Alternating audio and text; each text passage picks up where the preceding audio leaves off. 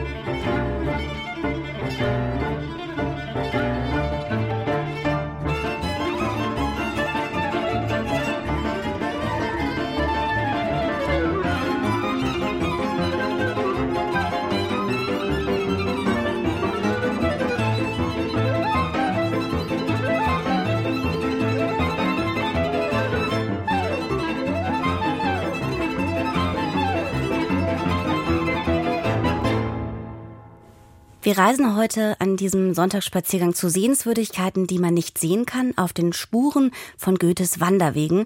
Wir machen uns auf auf eine Radtour und starten in Hamburg Richtung Norden und lassen uns von nichts anderem als dem Wind treiben. Und wir besuchen einen außergewöhnlichen Autofriedhof in Schweden.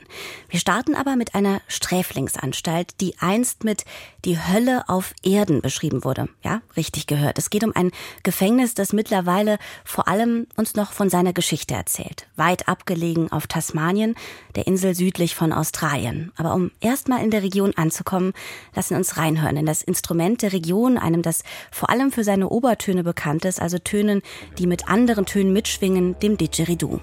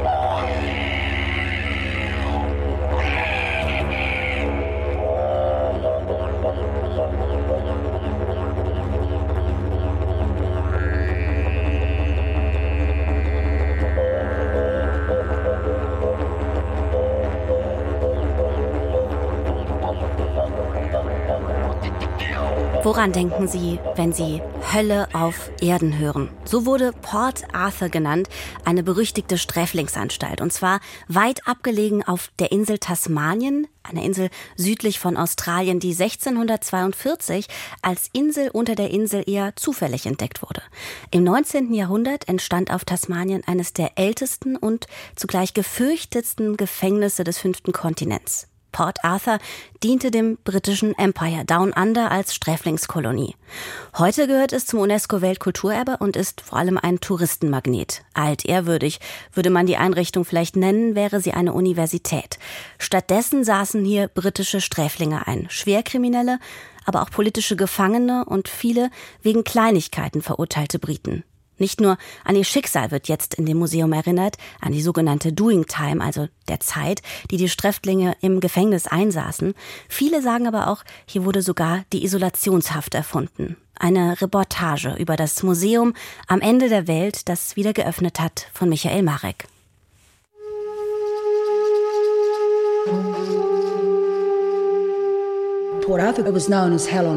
Port Arthur war die Hölle auf Erden.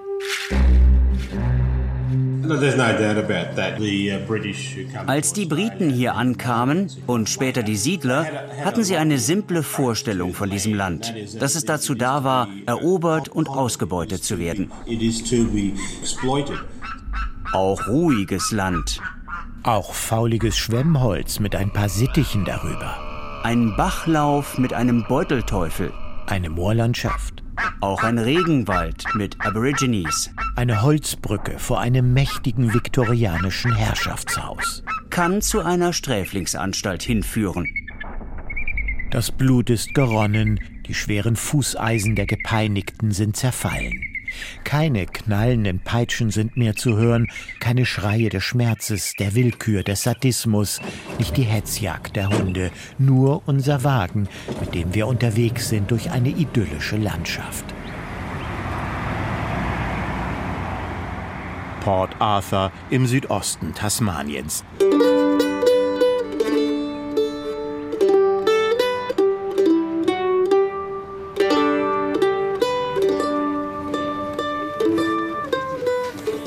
Es riecht nach Fish and Chips. Der kleine, beschauliche Ort an der rauen Tasmansee liegt 90 Autominuten von Hobart entfernt, der Hauptstadt des australischen Bundesstaates.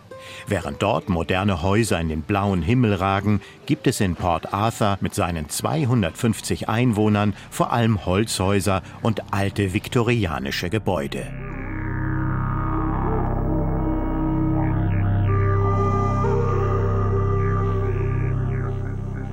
Von 1830 bis 1877 befand sich hier das größte Gefängnis im britischen Empire außerhalb des Mutterlandes. Zugleich war Port Arthur die sicherste und gefürchteste Sträflingsstätte Australiens. Heute ist der Ort ein Freilichtmuseum und gehört seit 2010 zum UNESCO-Welterbe eine Touristenattraktion. 250.000 Besucher kommen jedes Jahr, um sich zwischen den historischen Gebäuden und Ruinen auf eine Zeitreise zu begeben. Hier sehen Sie die Zellen. Das Gebäude besteht aus Ziegelsteinen. Die Zellen wurden aus Sandstein gebaut. Eine Zelle war 1,30 Meter breit und 2,10 Meter lang. Die Gefangenen schliefen in Hängematten. Tagsüber musste die Matratze oder Hängematte aufgerollt und ordentlich verstaut werden. Es gab dafür ein Regal, in welchem auch Napf, Löffel und Becher ihren Platz fanden. Mehr Besitz gab es nicht.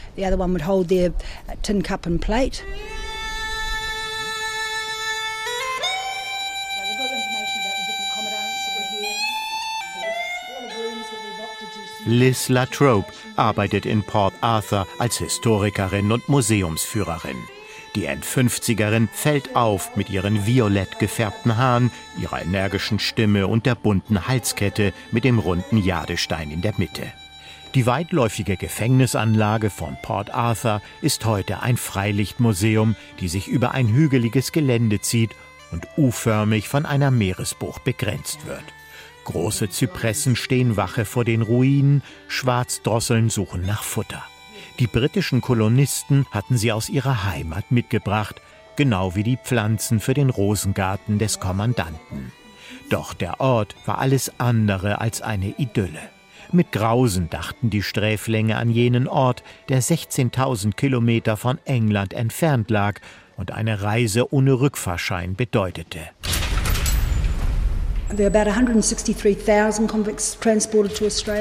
Insgesamt wurden 163.000 Sträflinge nach Australien deportiert. Davon 73.000 allein nach Tasmanien, das damals Van Diemen's Land hieß. Nach Port Arthur kamen die Sträflinge mit den höchsten Sicherheitsstufen, also 5, 6 und 7. Port Arthur war ein Hochsicherheitsgefängnis. Port Arthur's level 5, 6 and 7, so it's a maximum security prison. Es gab sieben verschiedene Kategorien von Sträflingen. Je höher die Klassifizierung, desto schlimmer ihre Taten. Diese Hierarchisierung schlug sich auch im Gebäude nieder. Die einfachen Sträflinge waren im Erdgeschoss untergebracht, ihre Kleidung war blau oder grau. Je mehr man auf dem Kerbholz hatte, desto mehr fiel man in Ungnade und wurde nach oben verlegt.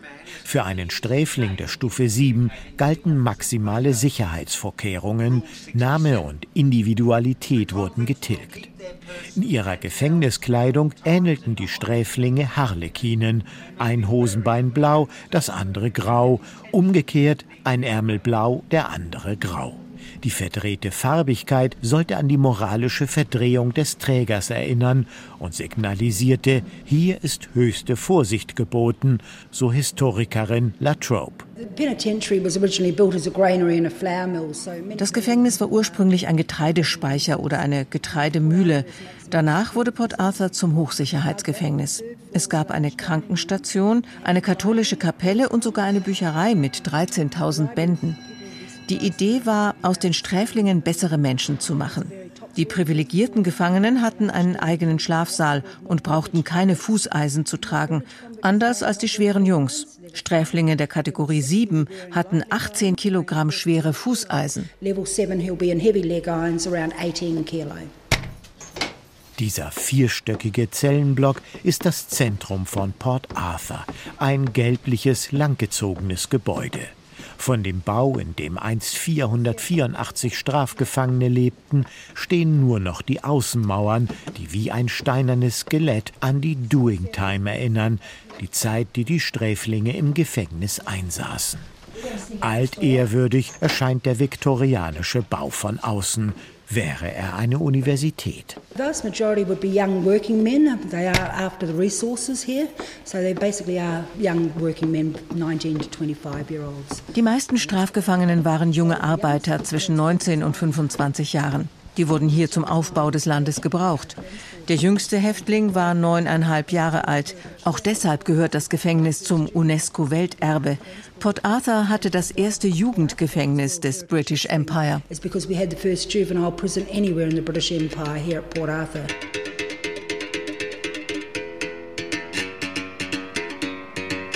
Die aus dem British Empire verbannten Strafgefangenen waren nichts anderes als billige, nützliche und überall einsetzbare Arbeitskräfte, um den fünften Kontinent zu erschließen, vor allem für die britischen Siedler, die Schwierigkeiten hatten, sich in der unwirtlichen Gegend eine Existenz aufzubauen. At the beginning, when the colony first requested convict labor, they said they were very clear and they said we want only men. Im 19. Jahrhundert, als das koloniale Australien Sträflingsarbeit zum Aufbau benötigte, wollte man nur Männer. Sie sollten jung und stark sein und nach Ende der Haft hier ansässig werden. Man wollte sie zu guten, produktiven Bürgern erziehen. Doch irgendwann war es genug und die Leute sagten, dass sie keine Sträflinge mehr für den Aufbau wollten. Okay, hieß es aus England, ein paar Jahre noch und dann ist Schluss. Aber in der Zeit schickten sie uns die schlimmsten Verbrecher, die sie finden konnten. Mörder, Gewalttäter, Vergewaltiger und so weiter. Das war für die Briten die Gelegenheit, sich noch schnell der übelsten Typen zu entledigen. Criminals, the rapists and so on, and they sent all those men because they saw that was their opportunity to get all of those guys out of their system. Sagt Luke Donegan. Der großgewachsene Endvierziger ist Historiker und Museumsdirektor. Und so ist die Geschichte Port Arthurs und Tasmaniens untrennbar mit den Sträflingen verbunden. Viele heutige Tassies, wie sich die Einwohner Tasmaniens stolz nennen, haben Wurzeln in der ganzen Welt. Und es wird einem bewusst, dass Australien als Nation auch hier durch die Arbeit von Strafgefangenen entstanden ist.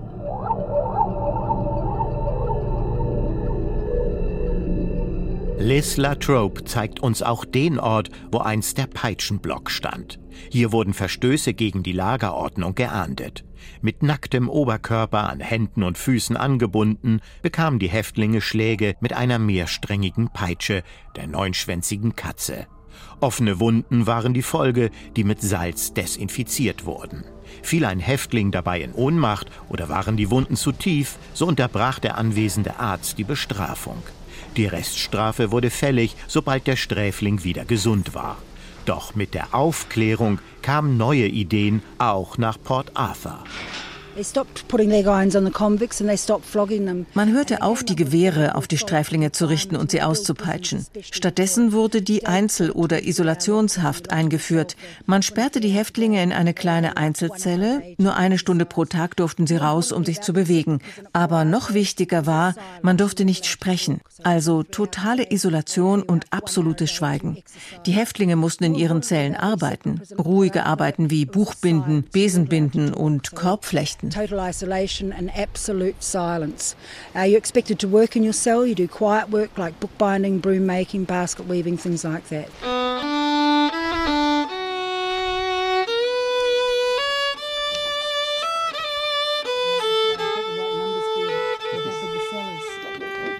(1848) wurde in Port Arthur die Isolationshaft eingeführt. Statt die Gefangenen bei Vergehen oder Fluchtversuchen auszupeitschen, unterwarf man sie von nun ab der stillen Strafe. Man ging davon aus, dass körperliche Züchtigung die Häftlinge nur stärker mache, psychische sie dagegen schwäche. Zur Isolationshaft gehörte, dass zu jeder Tages- und Nachtzeit absolute Stille herrschen musste. Die Gefangenen hatten keinerlei Kontakt untereinander, durften nicht sprechen und nur für eine Stunde am Tag mit Kapuzen bedeckt aus ihren winzigen Einzelzellen ohne Fenster. Sie wurden mit ihrer Zellennummer angesprochen und waren angehalten, über Bibelstudium und innere Einkehr Einsicht in ihre Taten zu gewinnen, um bessere Menschen zu werden. Sogar beim obligatorischen Kirchenbesuch wurden die Häftlinge einzeln in die Kapelle geführt, in der sich Kabinen befanden, die den Blick und Körperkontakt mit anderen Insassen unterbanden. Hinter den meterdicken Mauern konnte niemand die Schreie der Sträflinge hören, die in den Wahnsinn getrieben wurden. Mit dieser Form des psychischen Strafens wollte man die Gefangenen ihrer Identität berauben, sagt Liz Latrobe. Four to twelve months in that system would subdue the most hardened criminal. Nach vier bis zwölf Monaten hatte man selbst die härtesten Kerle unterworfen, gebrochen. Wenn die Tür hinter dir geschlossen wurde, war es stockfinster. Es gab kein Tageslicht. Die Wände waren so dick, dass man keine Schreie hören konnte. Bis zu 30 Tage wurde man in diese Zelle gesteckt, bei Brot und Wasser. Das war kein schöner Ort. It's not very nice place.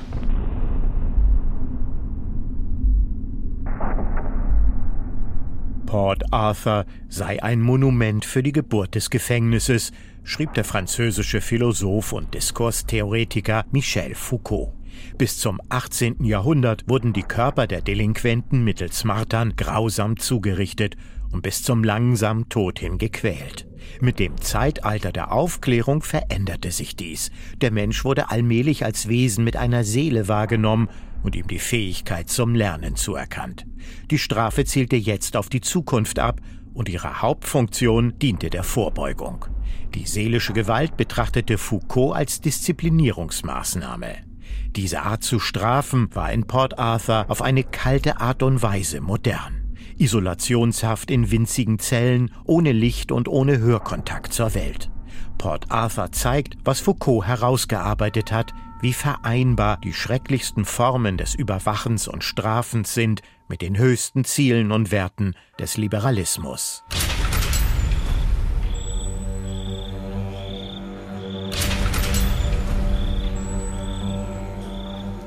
Zugleich ist Port Arthur eines der besten Beispiele für das Panoptikum-Modell, also die architektonische Gestaltung von Gefängnissen oder Fabriken, um die Überwachung vieler Menschen durch wenige Bewacher zu ermöglichen. Die Idee dafür stammt aus der Feder des britischen Philosophen und Begründer des klassischen Utilitarismus Jeremy Bentham. Das Panoptikum-Gefängnissystem hatte für die Regierung einen riesigen Vorteil. Man brauchte weniger Wachen, um seine Insassen zu bewachen, was wiederum die Kosten senkte. Im Mittelpunkt des Panoptikums hier in Port Arthur gibt es eine zentrale Halle, von der sich sternenförmig die Korridore mit den einzelnen Zellen anschließen. So können die Wachen in der zentralen Halle alle Flügel bewachen. Sehr wirtschaftlich also economics. Where is my wandering boy tonight? The boy of my tender years. Was wurde aus den verurteilten Häftlingen? In Hochzeiten lebten bis zu 1200 Gefangene in Port Arthur. Insgesamt waren hier zwischen 1830 und 1853 rund 12.500 Häftlinge untergebracht. 1853 wurden die Sträflingstransporte eingestellt. Danach kamen keine neuen Gefangenen mehr nach Tasmanien. 1877 schließlich wurde das Gefängnis geschlossen. Die meisten Häftlinge wurden nach ihrer Entlassung Siedler. Knapp 1800 starben vor ihrer Entlassung, viele wurden auf der nahen Insel der Toten begraben. Die rechtschaffenden Soldaten, Wächter und ihre Familien erhielten einen Grabstein mit ihren Namen, nicht aber die Deportierten. Ihre sterblichen Überreste wurden namenlos in der Erde verscharrt. Nach christlicher Vorstellung landeten sie sowieso in der Hölle, wozu den Aufwand betreiben und ihrer gedenken. Heute ist das Bewusstsein ein anderes. Es waren die Sträflinge, die mit ihrer Händearbeit die gesamte Infrastruktur Tasmaniens schufen Straßen, Brücken, Häfen, Leuchttürme, Schulen und Krankenhäuser. Viele heutige Tassies, wie sich die Einwohner Tasmaniens stolz nennen, haben Wurzeln in der ganzen Welt. Denn die aus dem British Empire verbannten Strafgefangenen kamen aus England, Irland, Schottland, aber auch Indien, Kanada und der Karibik. Sie waren vor allem billige Arbeitskräfte für die britischen Siedler, die Schwierigkeiten hatten, sich in der unwirtlichen Gegend eine Existenz aufzubauen. Orte wie Port Arthur machen deutlich, dass Australien als Nation durch die Arbeit von Strafgefangenen entstanden ist.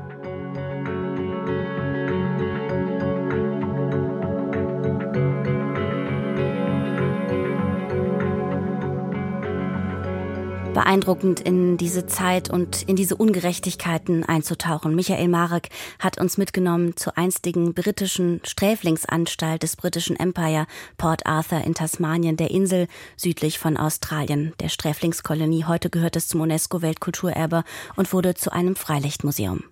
Verweilen wir noch einen kleinen Moment musikalisch in der Region mit dem Titel Waltzing Matilda, einem der bekanntesten australischen Volkslieder aus dem 19. Jahrhundert, hier in einer improvisierten Version auf Dobro-Gitarre, also Gitarren mit einem etwas größeren Korpus, oft auch aus Metall und dem Didgeridoo.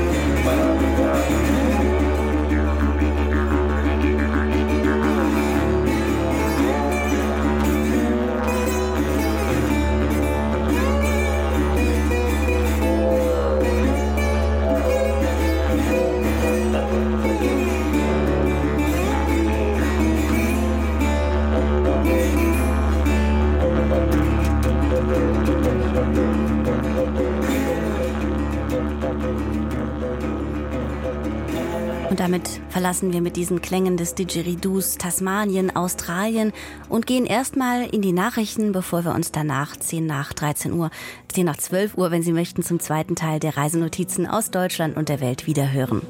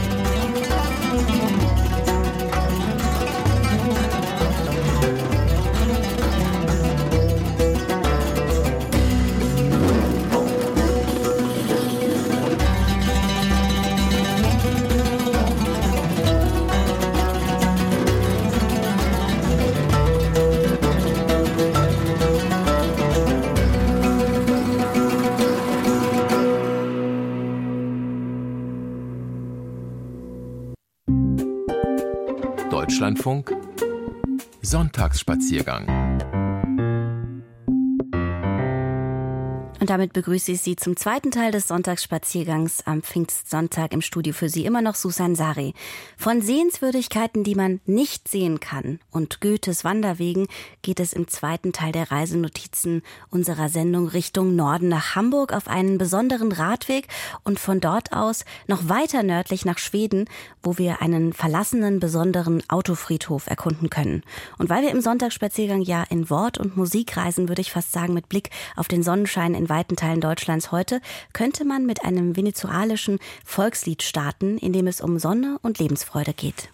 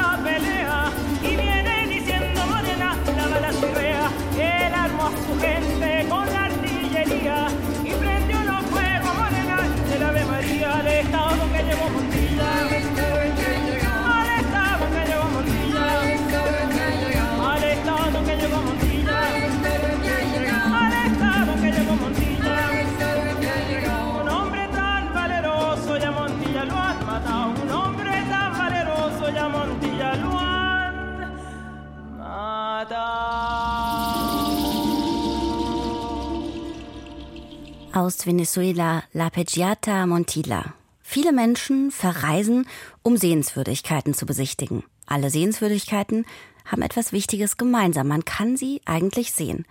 Es gibt aber auch solche Sehenswürdigkeiten, die man nicht sehen kann. Ein Gefühl der Wehmut beispielsweise. Und Wehmut stellt sich zum Beispiel ein, wenn man das Goethehäuschen auf dem Kickelhahn bei Ilmenau besucht und dort Wanderers Nachtlied liest. Bernd Geißen berichtet für uns. Auch Dinge, die man nicht sehen kann, können begeistern. Denken Sie nur an den Film Tanz der Vampire. Der Schüler des Vampirforschers Professor Abronsius, Alfred, erzählt darin seinem Lehrer, dass er tatsächlich neben einem Vampir vor einem Spiegel gesessen habe. Im Spiegel sei nur er, Alfred, zu sehen gewesen, denn Vampire spiegeln sich nicht. Der Professor ist begeistert. Ich würde was drum geben, das zu sehen. Ja, aber man sieht gar nichts. Man sieht gar nichts. Das kommt bei Gefühlen vor, bei Wehmut zum Beispiel, vielleicht ausgelöst durch ein Gedicht. Genau damit kennt man sich in Ilmenau gut aus. Das liegt nicht weit weg von Weimar am nordöstlichen Rand des Thüringer Waldes, am Fuße des Berges Kickelhahn. 861 Meter ist er hoch. Seinen Namen hat er wahrscheinlich vom Auerhahn, dem Gickelhahn, der früher in dieser Gegend oft vorkam. Der Thüringer Wald ist ein beliebtes Wandergebiet, der Kickelhahn auch. Es gibt hier unter anderem einen Goethe-Wanderweg, der zu einer ehemaligen Wanderherberge führt, die heute Goethehäuschen heißt und ein Museum ist. Johann Wolfgang von Goethe ist hier nämlich ebenfalls gewandert und hat in dieser Herberge mehrmals übernachtet. Auch am 6. September 1780. Das weiß Nico Debertshäuser ganz genau. Er ist Leiter des Kulturamtes in Ilmenau und damit sozusagen von Amts wegen auch Goethe-Experte. Goethe war 1780 das siebte Mal in Ilmenau. Die Gegend war ihm schon sehr vertraut. Er wird am Ende auch seinen letzten Geburtstag hier feiern, was er natürlich zu der damaligen Zeit noch nicht wusste. Aber er genoss einen Abend auf dem Kickelhahn und schrieb am Abend des 6. September an die Bretterwand der Schutzhütte ja seine Zeilen, die als Wanderers Nachtlied in die Geschichte eingegangen sind.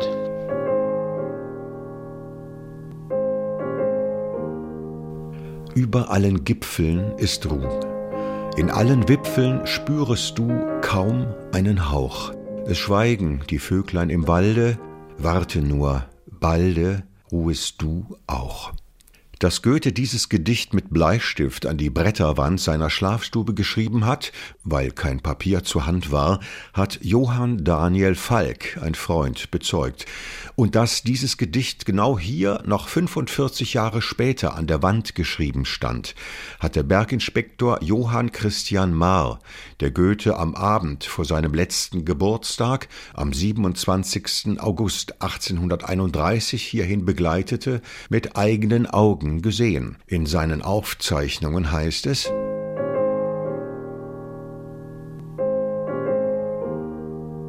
Beim Eintritt in das obere Zimmer sagte er, ich habe in früherer Zeit in dieser Stube mit meinen Bedienten im Sommer acht Tage gewohnt und damals einen kleinen Vers hier an die Wand geschrieben. Wohl möchte ich diesen Vers nochmals sehen. Sogleich führte ich ihn in das südliche Fenster der Stube, an welchem links mit Bleistift geschrieben steht Über allen Gipfeln ist Ruh und so weiter. Dieses Gedicht hat sich als Wanderers Nachtlied in unser Kulturgedächtnis eingenistet, und zwar irrtümlich, denn in seiner ersten Veröffentlichung durch Goethe in einer Werkausgabe 35 Jahre später ist es anders überschrieben, ein gleiches steht dann nämlich. Damit meinte er wohl ein Gedicht zum gleichen Thema. Das tatsächliche Wanderers Nachtlied, wie es korrekt heißt, steht auf der Buchseite genau darüber.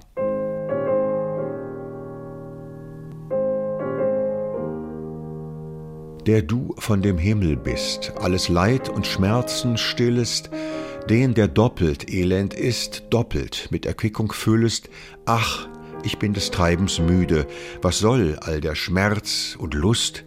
Süßer Friede, komm, ach komm, in meine Brust. Warum und wie sehr er sich nach diesem süßen Frieden sehnt, hatte Goethe am selben Abend des 6. September 1780 in einem Brief an seine enge Freundin Charlotte von Stein geschrieben. Darin heißt es, dass er sich hier gebettet habe, um dem Wuste des Städtchens und der unverbesserlichen Verworrenheit der Menschen auszuweichen, und dass er in einer Gegend sei, so rein und ruhig wie eine große, schöne Seele, wenn sie sich am wohlsten befinde. Das hört man hier in Ilmenau sicher auch heute noch gern. Es hat dann eine ganze Weile gedauert, bis sich Goethe entschloss, dieses Gedicht auch abdrucken zu lassen. Und zwar in der erwähnten Werkausgabe der Kottarschen Verlagsbuchhandlung. Bei der Gelegenheit hatte er bestimmt, dass die beiden Gedichte, also das eigentliche Wanderers Nachtlied und ein gleiches, nur zusammen veröffentlicht werden sollten. Allerdings war das zweite Gedicht schon vorher, ohne Goethes Dazutun, immer wieder gedruckt worden und wurde auf diese Weise erstens zu dem Wanderers Nachtlied, das heute allgemein bekannt ist, und zweitens wahrscheinlich zum berühmtesten Gedicht der deutschen Sprache. Zusätzlich Furore machte dann die eigene Veröffentlichung durch Goethe bei Cotta, 35 Jahre nach der Bleistiftversion vom Kickelhahn die dann aber wiederum ganz neue Fragen aufwarf, nämlich welche Variante ist denn die, die er jetzt eigentlich niedergeschrieben hat? Denn Wandras Nachtlied war ja weiterhin im Goethehäuschen, also in dem dann so benannten Goethehäuschen auch 1815 schon sichtbar. Aber bei Cotta zum Beispiel ersetzte er die Vögel im Gedicht durch Vögelein. Nun weiß man, dass Goethe selbst an seinen Gedichten immer wieder gefeilt hat. Dazu kommen jetzt Änderungen in nicht autorisierten Nachdichtungen, zum Beispiel keinen Laut statt keinen Hauch oder schlafen statt ruhen. Heinrich von Kleist hat eine Version veröffentlicht, die so beginnt Unter allen Zweigen ist Ruh. Unklar ist bei ihm, ob es sich um eine bewundernde Nachschrift handelt oder um eine Polemik gegen Goethe. So könnte man die Worte Warte nur, balde schläfest du auch, als Todesdrohung gegen Goethe verstehen, heißt es. Goethe hatte nämlich Kleists Uraufführung seines zerbrochenen Krugs am Weimarer Theater durchfallen lassen. Unklar ist auch, woher Kleist die Goethe-Verse kannte, möglicherweise aus der von August von Kotzebue herausgegebenen Zeitschrift Der Freimütige, berlinische Zeitschrift für gebildete, unbefangene Leser. Die giftete, so ist zu lesen, in jedem Heft gegen Goethe. Es gab viele Spekulationen darüber, wie er es wirklich geschrieben haben soll und ob er es wirklich am 6. September an die Wand geschrieben hat oder doch an einem anderen Tag. Man sieht also, die ganze Geschichte um Andras Nachtlied war durchaus etwas, was äh, lange und in großen breiten Kreisen auch diskutiert wurde. So entstand eine gewisse Begehrlichkeit nach diesem Gedicht, nicht nur für Nachdichtungen, sondern auch nach dem Original, das sich ja immer noch an der Wand der Herberge auf dem Kickelhahn befand. Das führte dazu, dass das Gedicht entführt werden sollte. Es war so begehrt, dass man sogar versuchte, dieses Gedicht aus der Bretterwand herauszusägen. Das war im Jahr 1869, als der Forstaufseher Kilian Merten ja, einen Gast dabei beobachtete, wie er also zur Säge griff und eben versuchte, dieses Gedicht aus der Bretterwand zu sägen. Das wiederum hat ihn veranlasst, den Gothaer Fotografen August Linde zu beauftragen, doch eine Fotografie von Wanders Nachtlied im Goethehäuschen anzufertigen. Das Foto wurde gemacht, glücklicherweise, denn kurz darauf verschwand das Gedicht tatsächlich. Das heutige Goethehäuschen ist nämlich nicht das Original, das war eines Morgens weg abgebrannt. 1870, schon ein Jahr später, brannte nämlich dieses Bretterhäuschen nieder Überliefert ist, dass unachtsame Bärensammler, so erzählt man sich die Geschichte, schuld am Abbrennen dieses Häuschens waren. 1874 dann wurde das dann Goethehäuschen originalgetreu wieder aufgebaut und auch noch heute erinnern wir natürlich vor Ort an Wanders Nachtlied. Genau an der Stelle, wo es damals an der Wand geschrieben stand, am südlichen Fenster der Stube, hängt heute ein Faksimile des Wanderers Nachtlied, und zwar dem Original vom Kickelhahn, gefertigt nach der damals gemachten Fotografie. So zeigen wir an der damaligen Publikationsstelle eine Abbildung der Fotografie von 1869. Und das ist übrigens auch das, was man auf besondere Weise auf der Fotografie sieht, nämlich die beiden Schnitte der Säge. In der Rückschau muss es im Grunde genommen ein Segen gewesen sein, dass Kilian Merten entdeckt hatte, dass jemand Wanders Nachtlied aus der Bretterwand heraussägen wollte. Außerdem sind im neuen Goethe-Häuschen 15 Übersetzungen von Wanderers Nachtlied zu lesen. Wanderer's Evening Song, Autre chant du voyageur la nuit, Canto del viandante notturno. 52 Übersetzungen gibt es mittlerweile insgesamt und natürlich auch die deutsche Fassung, sagt Nico Debertshäuser. Mit der deutschen Fassung ist dabei diejenige gemeint, die Goethe für eine Veröffentlichung 1815 autorisiert hat also mit Vögel statt Vögeleien. Ein wenig gesetzter Halt, bei aller Wehmut. Ein Museum für ein Gedicht, wo gibt es das schon? Und Wehmut, ja. Wie schon erwähnt, war der Berginspektor Johann Christian Marr damals am Vorabend von Goethes 82. Geburtstag auf dessen Wunsch mit ihm auf den Kickelhahn gefahren, weil er sich noch einmal sein Gedicht anschauen wollte. Der Berginspektor hat darüber aufgeschrieben,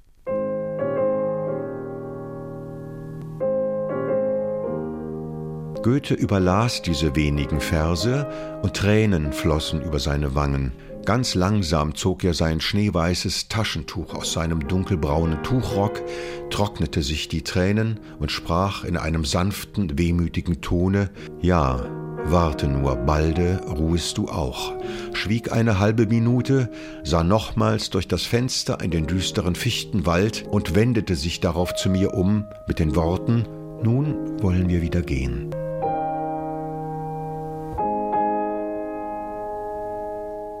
Sehenswürdigkeiten können begeistern, auch wenn man sie nicht sehen kann. Das zeigte uns Bernd Geißen.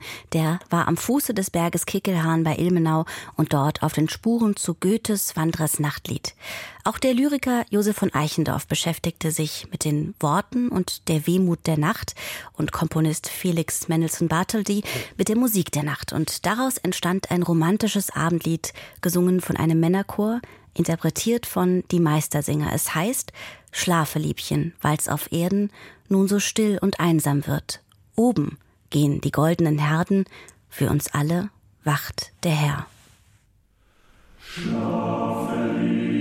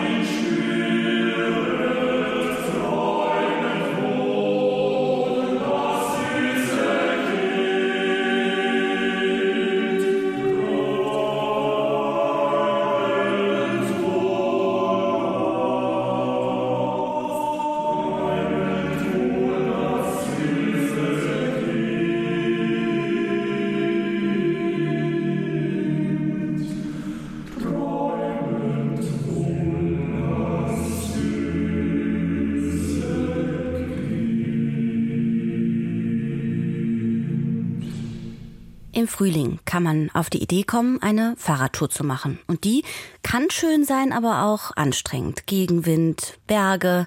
Katja Bülow hat sich gemeinsam mit ihrem Mann für eine bequeme und zugleich vollkommen unplanbare Variante entschieden. Aus dem Hamburger Stadtzentrum heraus haben sie sich vom Wind treiben lassen Richtung Norden und Osten mit dem Fahrrad, wohin auch immer der Wind gerade weht. Dienstag früh, Viertel nach zehn. Wir rollen mit dem Intercity 2217 auf Gleis 11 in den Hauptbahnhof ein. Ganz entspannt wollen wir den Tag angehen, doch leider ist gerade mal wieder der Aufzug kaputt. Mühsam transportieren wir die bepackten Räder nach oben, drängen uns vorbei an hektischen Menschen, strampeln im Trubel der Großstadt von Ampel zu Ampel, von Baustelle zu Baustelle. Eine gute Stunde dauert es. Dann sind wir draußen in den ruhigeren Hamburger Randbezirken. Barmbek Süd, Ohlsdorf. Ab Hummelsbüttel ist schon ein wenig ländlicher Charme zu spüren. Woher der Wind gerade weht? Zumindest im Zentrum ist das so ohne weiteres nicht auszumachen. Aber Peter hat eine App namens Windfinder auf sein Handy geladen. Also momentan haben wir so einen Süd-Südwestwind und das wohl den ganzen Tag lang. Kastanien und Eicheln knacken unter unseren Rädern. Die Straßen hier heißen Froschgasse, Lüttmoor oder Bottermelkstraat und die Landgasthöfe sind noch original wie in den 1970ern. Mit Sammeltellern an der Wand, gehäkelten Lampenschirmen und Porzellanteddys auf der Fensterbank. Nach etwa 60 Kilometern erreichen wir Bad Segeberg. Die Karl-May-Festspiele und ein großes Möbelhaus. Mehr verbinden wir eigentlich nicht mit dieser Stadt. Wenn der Wind uns nicht geleitet hätte, wären wir wohl kaum hierher gereist und hätten etwas verpasst. Es gibt einen ziemlich großen See samt Promenade und netten Cafés. An der Marienkirche vorbei führt eine Kopfsteinpflasterstraße zum Kalkberg, ein Spazierweg in Serpentinen hinauf, direkt zu einem Gasthaus, dem Mora Mora. Draußen auf der Veranda sitzt Michael Witt bei einem abendlichen Glas Wein. 50 Jahre alt, Eventmanager, im Kurort Bad Segeberg geboren, aufgewachsen, ein echtes Kind der Stadt. Was die zu bieten hat? Also Bad Segeberg hat einen wundervollen See, das heißt mehrere Seen. Wir haben den Ilsee und den großen Segeberger See. Und es ist eine sehr schöne Kleinstadt, die oft völlig unterschätzt wird, weil die Durchgangsstraße durch Bad Segeberg eigentlich immer sehr hässlich ist oder von den Leuten so empfunden wird. Und die wenigsten es eigentlich schaffen, mal abzubiegen. Und wenn man dann aber in die Innenstadt kommt, also wir haben eine sehr schöne Innenstadt, eine schöne Altstadt und man kann direkt aus der Innenstadt in ganz, mit ganz wenigen Schritten direkt an den Segeberger See kommen. Also es ist wirklich ein schönes kleines Städtchen, wo man gut leben kann. Sein Besuchertipp Natürlich muss man sich immer die Karl-May-Festspiele angucken, wenn sie gerade laufen. Man kann sich momentan, da wir nun leider dieses Jahr keine Karl-May-Festspiele ähm, hier in Bad Segeberg haben, darf man aber eine Führung machen. Also man kann sich mal die Hinterbühne zeigen lassen. Man muss sich unbedingt das Fledermauszentrum angucken, das Noctal ist, weil das eine einmalige Geschichte in Europa ist. Und man muss sich unbedingt den See angucken. Am besten eine Runde um den Segeberger See drehen, weil man dann die Stadt aus verschiedenen Perspektiven sehen kann. Und es ist einfach ein schönes Stückchen Erde. 7,4 Kilometer wären das. Unsere Beine lehnen dankend ab. Am nächsten Morgen radeln wir weiter, vorbei an der Segeberger Ginbrennerei, am Landesreitturnierplatz, auf Nebenstrecken durch Felder und Wälder bis nach Berlin. Ein sehr kleines Berlin, in dem wir vergeblich nach einem Bäcker oder etwas Ähnlichem suchen. Ob man hier in der Gegend irgendwo einen Kaffee bekommt? Eine zierliche Frau mit schlohweißem Haar, Jeans und rosa Pulli, die wir danach fragen, denkt einen Moment nach, dann entscheidet sie spontan, ich koche euch einen. Hannelore Hai heißt die Dame, die uns in den ehemaligen Dorfladen bittet, den früher einmal ihr Vater betrieben hat. Ein paar Lebensmittel stehen noch in den Regalen, in einer Ecke parkt ein Motorrad, rund um einen Tisch in der Mitte des Raumes hat die Frau Stofffetzen ausgebreitet. Sie näht Patchwork-Decken wie Ihr Dorf zu seinem Namen kommt? Das ist älter wie die Stadt. Und es gibt da 16 Berlins auf der ganzen Welt. Aber ich selber habe noch uralte Sachen, also auch Bilder, wie das Dorf früher ausgesehen hat, auch noch eine Karte. Und die will sie demnächst im Laden präsentieren, den sie an den Wochenenden noch als Mini-Kiosk, Imbiss oder für Anlässe wie den Adventsmarkt öffnet. Unter den Linden steht an der Bushaltestelle vor ihrer Tür, genau wie in der großen Stadt? Ja, und zwar war der Bürgermeister Willy Brandt mal hier und der hat uns die, die Schilder geschenkt. Kurfürstendamm, Lichterfelde, Potsdamer Straße ist das und Potsdamer Platz, der ist unten im Ort. Platz? Naja, Plätzchen vielleicht. Mit einer typischen alten Straßenlaterne aus der Bundeshauptstadt und einem dicken Stein. Aufschrift 357 Kilometer bis Berlin. Hannelore Hai hat selber einige Jahre dort gelebt. Vor allem das Nachtleben dort sei in den 1970er Jahren sensationell gewesen. Es war ein internationales Publikum. Kennen Sie noch Romy Haag, den Transvestiladen? Aber, ne? Aber jeden Abend da rein, ne? In Berlin-Dorf gibt das Nachtleben nicht ganz so viel her. Keine Kneipe, der alte Gasthof zur Mühle hat schon lange geschlossen. Lediglich eine Currywurstbude gibt es noch. Sehenswürdigkeiten? Hier in Berlin? Mir gibt's nichts zu gucken.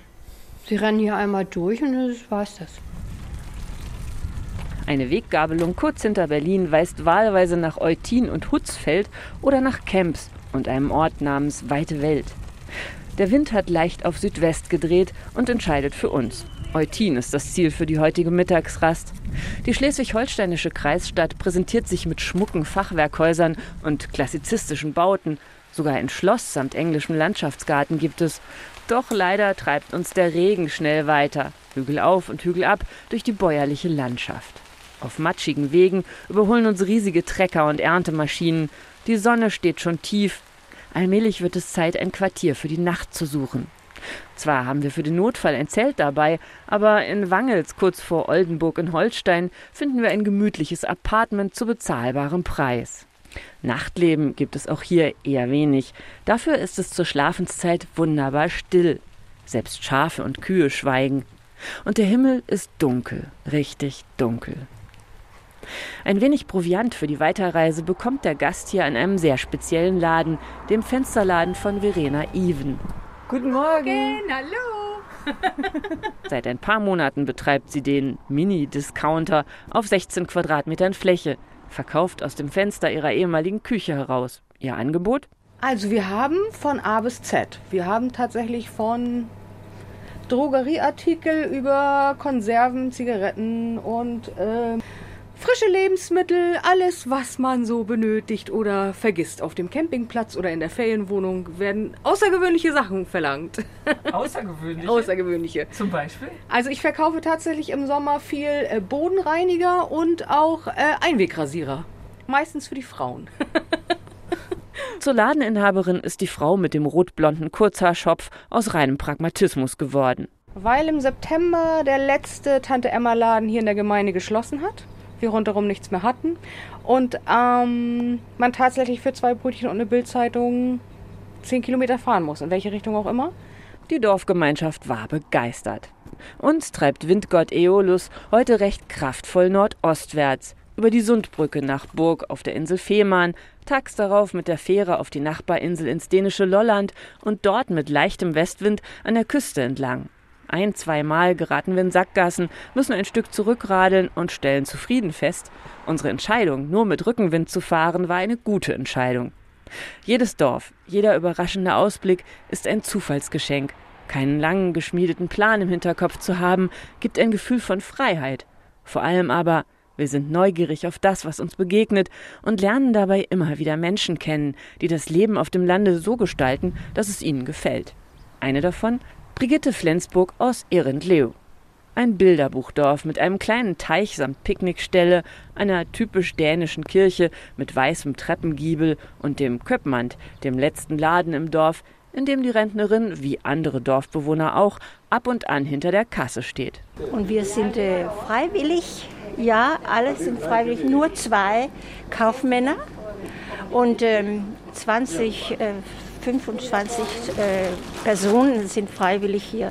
Ja, arbeiten ja, ja wir, wir arbeiten hier, ja. Ohne Geld? Ohne Geld. Favela-Tag? ja, ohne Geld. Sie lebt gerne in Ehrendleo, auch wenn die Gemeinde nur knapp 500 Einwohner hat. Nicht so groß, aber frühermals war es ein groß, äh, großes Dorf. Wir haben eine Kirche und eine Boutique wie diese und äh, nicht so viel mehr. Keine Schule, keine Arzt und, und so. Aber Zusammenhalt, wir haben Zusammenhalt, ja. Zuckerrüben säumen unseren Weg. Rechter Hand leuchtet die blaugraue Ostsee unter wildem Herbsthimmel. Es duftet nach Meer und Kuhfladen. Wir schlendern durch den beinahe menschenleeren Hafen von Nüstedt, der in warmes Licht getaucht daliegt, radeln bis Nyköbbing, wo wir im Fähregarten übernachten, einem einstigen Fährkrug aus jener Zeit, als die Brücke über den Guldbocksund noch nicht gebaut war. Hier setzen wir den Endpunkt unserer Reise, obwohl wir uns gerne weiter, immer weiter ins Ungeplante treiben lassen würden. Aber irgendwie müssen wir auch wieder nach Hause kommen und das bedeutet knapp 30 Kilometer bis zum Fähranleger in Geza, diesmal leider bei richtig starkem Gegenwind. Katja Bülow hat sich in frühlingshaften Temperaturen und auch bei Wind für eine unplanbare Variante einer Radfahrtour entschieden, aus dem Hamburger Stadtzentrum heraus einfach mal treiben lassen. Von hier aus reisen wir nun noch weiter nach Norden, nach Schweden, ein Land, das auch von vielen Menschen aus Deutschland gerne bereist wird viele auf der Suche nach einer intakten skandinavischen Natur mit vielen Wäldern, Seen und natürlich auch roten Holzhäusern. Dabei gibt es auch Orte, an denen Umwelt alles andere als intakt ist. Orte des Zerfalls sogar sind, die trotzdem anziehend wirken. Schirko Mosse ist so ein Platz. Dabei handelt es sich um einen Autofriedhof in einem smallländischen Waldstück. Das knapp zwei Hektar große Grundstück ist zu einer kleinen Touristenattraktion geworden in der Umgebung der Ortschaft Ried, in der es sonst ziemlich beschaulich zugeht. Doch wenn der Tourismus plötzlich einen verlassenen Autofriedhof für sich entdeckt, um dort die langsam fortschreitende Zerstörung zu beobachten, dann bringt das auf eine Art Zerstörung. Und so stellt sich die Frage, sollte und darf man alles dem Lauf der Dinge überlassen? Mein Kollege Johannes Kulms hat sich diese und weitere Fragen gestellt, sich ins Auto gesetzt und ist hingefahren nach Schirko Mosse. Es soll Leute geben, die glauben, Autos hätten eine Seele. Falls das stimmt, könnte diese Seele vielleicht gerade hier spürbar werden, in einem auf den ersten Blick so gewöhnlich erscheinenden südschwedischen Waldstück, knapp 200 Kilometer nördlich von Malmö. Da ist die Luft, die an diesem kühlen, nassen Vormittag nach Tannen riecht. Und da ist der mal matschige, mal moosige Boden, der die Schritte federn lässt. Doch gewöhnlich ist dieser morastige Ort nicht. Noch nicht, denn die Uhr tickt.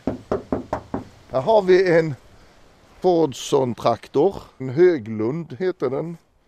Also Hier haben wir einen Fordson-Traktor, Höglund heißt er. Dieser Traktor verändert sich von Jahr zu Jahr. Es ist nicht lange her, da hatte er noch einen Kühler. Aber die Leute versuchen immerzu irgendein Teil mitzunehmen.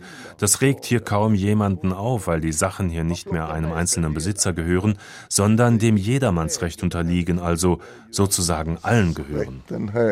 Jon Johansson steht vor einem graurostigen Ungetüm, das ziemlich zerfleddert wirkt. Wie dem Fordson-Traktor ergeht es dem gesamten Autofriedhof von Schirkölmosse, ein paar Kilometer außerhalb der smoländischen Ortschaft Rüd.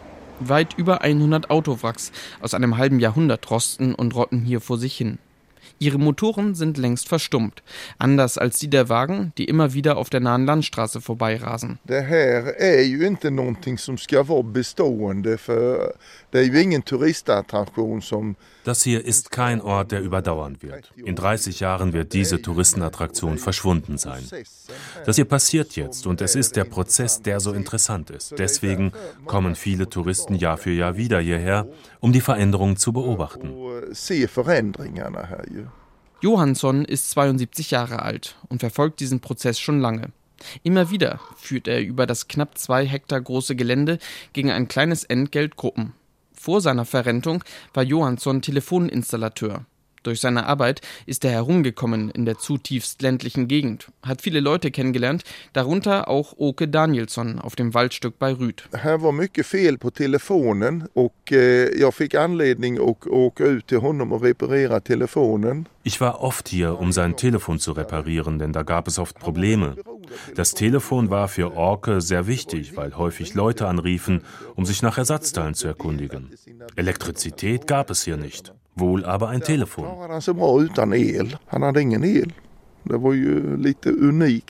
Johansson hat von Oke ein Foto mitgebracht. Es zeigt einen älteren Mann mit längerem grauen Rauschebart, Pfeife rauchend, der ein bisschen aussieht wie ein Fischer im Märchen. 1914 kam Oke in der Provinz Skåne zur Welt, in einer Zeit, in der das Automobil noch eine absolute Ausnahmeerscheinung war. Als Oke im Jahr 2000 in einem Pflegeheim starb, hatte sich das freilich längst geändert. Und so ist der Autofriedhof von Rüd auch ein Spiegel der Geschichte. Hier lässt sich der Wandel der Mobilität genauso beobachten wie der Wandel der schwedischen Gesellschaft, in der es selbstverständlich wurde, ein Auto zu besitzen. Doch diese Entwicklung führt am Ende auch zu der Frage, was tun mit dem rostigen Erbe? Zunächst hatte der aus dem äußersten schwedischen Süden stammende Oke als junger Mann auf dem sumpfigen Gelände Torf gestochen. Dafür hatte er sogar eigens Gleise für eine kleine Bahn verlegt. Dann schwenkte er irgendwann sprichwörtlich um auf die Autoschiene. Es war in den 50er Jahren, in einer Zeit, in der viele Schweden plötzlich selber ein eigenes Auto fahren wollten, erzählt Johansson. Det krockades ju mycket med bilarna och eh, de rostade ju upp mycket då. Es krachte damals recht häufig und viele der Autos sind schnell gerostet. Die Leute brauchten also einen Abstellplatz. Der Boden hier war nicht gerade wertvoll und die Nachfrage nach Torf ging zurück und da sagten sich die Leute, na, dann fahren wir doch raus zu Orke und lassen den Wagen dort stehen. Und er sagte, ja, mach das mal. Und dann fing er an, Teile aus den abgestellten Fahrzeugen rauszuholen und sie dann wieder zu verkaufen. Zum Beispiel einen Startmotor oder einen Generator. Då återanvände man ju mycket. Och detta kunde han då tillhanda och då kunde han ju ta några Dafür hat er dann ein paar Kronen gekriegt. Er war wirklich ein Unternehmer. Heute sagen wir ja, wir brauchen Unternehmer und bezeichnen diese Leute als Entrepreneure. Aber ich glaube, dass das gar kein neues Konzept ist. Orke war ganz sicher ein Entrepreneur. Han var en entreprenör. Läuft man den Waldweg vom kleinen improvisierten Besucherparkplatz ein paar hundert Meter entlang, tut sich ein kleines Reich auf aus alten Saabs, Volvos, ebenso wie Volkswagen und Renaults und vielen weiteren Automarken. Sie stehen links und rechts vom Weg aufgereiht. Aber sie versinken auch fernab davon, zwischen den Kiefern im morastigen Boden. Auf den Dächern der Fahrzeuge breiten sich Moosteppiche in unterschiedlichen Farbtönen wie kleine Kunstwerke aus wenn die Dächer nicht ohnehin schon dem Rost nachgegeben haben oder einem umgestürzten Baum zum Opfer gefallen sind. In manchen Autos haben sich Fahne und Nadelbäume angesiedelt. Viele der hier abgestellten Fahrzeuge haben ihre ganz eigene Geschichte, die sich heute nur noch erahnen lässt. Da ist der Fischwagen eines Ladens aus der Küstenstadt Karlsham, Woanders steht ein Landhandeltransporter, ebenso wie ein Bäckerwagen. Das auffälligste Fahrzeug auf dem Autofriedhof dürfte aber der Bus aus den 50er Jahren sein, der direkt neben Okes früherer Werkstatt steht. Tatsächlich wird er oft fotografiert und taucht in einer ganzen Reihe von YouTube-Videos auf. Auch als Kulisse für Aufnahmen mit Fotomodels hat er schon gedient. Prominent in Szene gesetzt wurde der Bus und mit ihm auch Shirko Mosse kürzlich im Musikvideo des Songs Are We Awake der israelisch-französischen Sängerin Tal. Mehr als 16 Millionen Mal wurde der Clip bisher bei YouTube angeklickt. Darin zu sehen ist eine junge Frau, die nur leicht bekleidet im Sonnenlicht über den Autofriedhof tanzt, springt und immer wieder Unterschlupf sucht in dem blau-grauen Bus.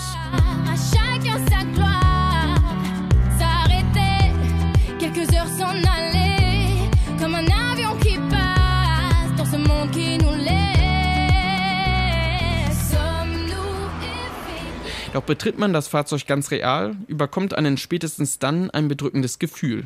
Die Busdecke ist von innen aufgerissen, unter dem Lenkrad klafft ein Loch, das den Blick freigibt auf den Waldboden. Jon Johansson wird bei dem Anblick etwas sentimental. Min första skolresa war 1952. Ich bin in Rüd zur Schule gegangen und meine erste Klassenreise habe ich 1952 gemacht. Da ging es nach Helsingør in Dänemark. Und ich bin mir nicht ganz sicher, aber ich glaube, dass wir damals mit diesem Bus gefahren sind. Die ganze Schule von Rüd ist damals mitgefahren. Fünf, sechs, sieben Linienbusse waren das. Und der Bus, der da vor uns steht, war auch dabei. Doch, da bin ich mir sicher. Da kommt schon ein bisschen Nostalgie auf, so als stünde dort mein Name. In diesem Bus und in der angrenzenden Werkstatt hat Oke viel Zeit verbracht. Nur ein paar Schritte weiter wohnte er, in einer gerade mal zwölf Quadratmeter großen einfachen Holzhütte, schlecht isoliert und ohne Strom. Oke lebte hier wie ein Aussteiger, während im nahen Rüd alles seinen gewohnten Gang ging. Ja, han var ett original egentligen. Han var ju lite speciell. Er war schon ein ziemliches Original, etwas speziell. Er hatte keine Familie, lebte hier sein eigenes Leben. Er war kein Intellektueller, er war ziemlich normal, aber Orke war eine Persönlichkeit und die Leute sind ihm mit Respekt begegnet. So man ska ha Respekt für. Mit Respekt begegnet den Hinterlassenschaften von Oke auch die dänische Familie, die heute das erste Mal den Autofriedhof besucht. Ein wirklich ungewöhnlicher Ort sei dies, mein Klaus, der Vater, und so gar nicht typisch schwedisch. Ja, weil die Leute hier doch normalerweise sehr auf die Umwelt achten. Aber dass sie diesen Ort hier am Leben halten oder eben tot, je nachdem, wie man es sieht, das ist schon seltsam. Dass Schirkölmosse ein trauriger Ort ist, findet der Däne nicht. No, no, but it's, I mean, it's the colors of Sweden. It's, it's like this and it's Nein, ich meine, das sind doch hier die Farben von Schweden. Wenn ganz Schweden so aussehen würde, wäre das natürlich schon traurig. Aber das hier erinnert mich ein wenig an Hogwarts bei Harry Potter. Man betritt eine andere Welt in Harry Potter kind of thing. Walk into different world. Der Ort sei toll zum Entdecken, meint Mette, die Mutter, und schaut dabei auf ihre tobenden Kinder. Angst davor, dass diese sich verletzen könnten, hat sie nicht. They probably will, but das wird wohl passieren, aber so ist das, wenn man Kinder hat. Derweil stapft ein junger Mann in Gummistiefeln mit Hipsterbart und professioneller Fotoausrüstung an der dänischen Familie vorbei. Ins Mikrofon sagen will er nichts. Stattdessen zieht er sich zurück und baut vor einem Fahrzeugwrack am Wegesrand sein Stativ auf. Kein Zweifel. Der Autofriedhof beschert dem etwas verschlafenen Rüd und seiner Umgebung Besucher. Doch die verändern Schirkömosse auch. Nicht immer nur zum Besten. Was würde Oke, der Gründer, wohl dazu sagen, wenn er noch am Leben wäre? Inte han skulle, ja, han skulle nog, så här, en axelryckning. Han skulle inte bry sig så mycket om det. Eller... Ich glaube, er würde mit den Schultern zucken. Er würde sich wohl nicht so viele Gedanken darüber machen. Er hat doch etwas Gutes gemacht. Viele sind der Meinung, dass er einen Umweltpreis verdient hätte. Er hat überall Unterstützer gefunden. Er hat nicht etwas Schlechtes, sondern etwas Gutes gemacht. Das ist doch toll. Dass so ein unbedeutender Mensch aus so einfachen Verhältnissen ein solches Interesse auf der ganzen Welt geweckt hat, ist doch fantastisch. Orke ist fast so berühmt geworden wie Elvis Presley. Blir lika känd som Elvis Presley nästan. Tatsächlich wurde Okes Schrottsammlung zunächst als großes Umweltproblem wahrgenommen, nachdem dieser 1992 den Autofriedhof verlassen hatte und in ein Pflegeheim gezogen war. Alle Wracks aus dem Moor zu bergen würde sehr kompliziert. Zu kompliziert. Am Ende folgten die Behörden einigen sehr engagierten Bürgern, die die Einzigartigkeit des Ortes erkannt hatten. Im positiven Sinne. Inzwischen wird Schirkömosse von den lokalen Tourismusämtern vermarktet. Und so gilt der Autofriedhof nun bis zum Jahre 2050 als Kulturstätte. Danach dürften die Karossen endgültig verschwunden sein. Für Schirkömosse ist diese Auferstehung Segen und Fluch zugleich. Kommen manche Besucher doch her, um Teile mitzunehmen oder die Karossen weiter zu zerstören. Der Vandalismus beschleunigt den Zerfall. Doch Jon Johansson sieht all das gelassen. Für ihn ist der Besuch von Schirkömosse jedes Mal auch ein Ausflug in die eigene Vergangenheit, an die ihn die Autowracks erinnern. När man blir, kommer upp i denna åldern så tänker man mycket på sin barndom och ungdom. Wenn man älter wird, denkt man viel an seine Kindheit und an die Jugend zurück. Da kommen die Gefühle zurück und so geht mir das, wenn ich hier bin. Ich empfinde dann tatsächlich Glück. Die Dinge kommen und verschwinden. Und das tun wir selber ja auch. Das ist doch ein natürlicher Prozess. Das ist kein schlechtes Gefühl oder Frustration, die sich da breit macht. Ganz und gar nicht. Frustrerad, alltså jag tycker jag får någon dålig känsla av det. Nej, absolut inte. Johansson lacht noch einmal und steigt dann ein in einem Morris Minor, einen schwarzen englischen Kleinwagen, Baujahr 1951. Es ist Johanssons eigenes Auto, ein Veteran, der immer noch fährt. Ob der Wagen eine Seele hat? Ganz sicher.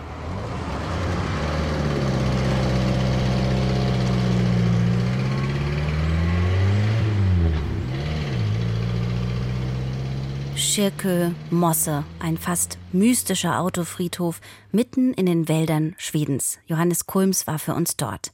Bleiben wir noch einen Moment in Schweden und hören, wie ein Liebeslied auf Schwedisch klingen kann. Sophia Sanden singt Tindelang. Ensam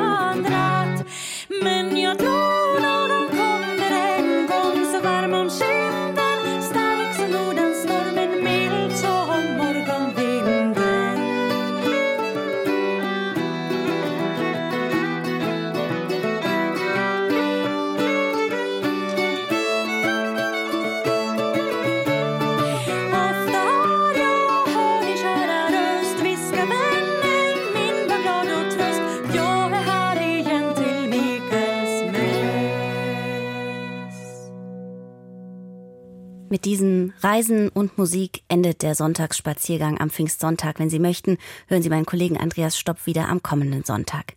Die deutsche Schriftstellerin Eugenie Malet, 1825 bis 1887, schrieb über Pfingsten. Pfingsten. Ein Wort, das seinen Zauber auf das menschliche Gemüt üben wird, solange noch ein Baum blüht, eine Lerche schmetternd in die Lüfte steigt und ein klarer Frühlingsmorgen über uns lacht. Ein Wort, dessen Klang selbst unter der härtesten Eiskruste des Egoismus, unter dem Schnee des Alters und in dem Herzen, das in Leid und Kummer erstarrt ist, noch ein Echo von Lebenslust erwecken kann. Am Mikrofon verabschiedet sich Susan Sari.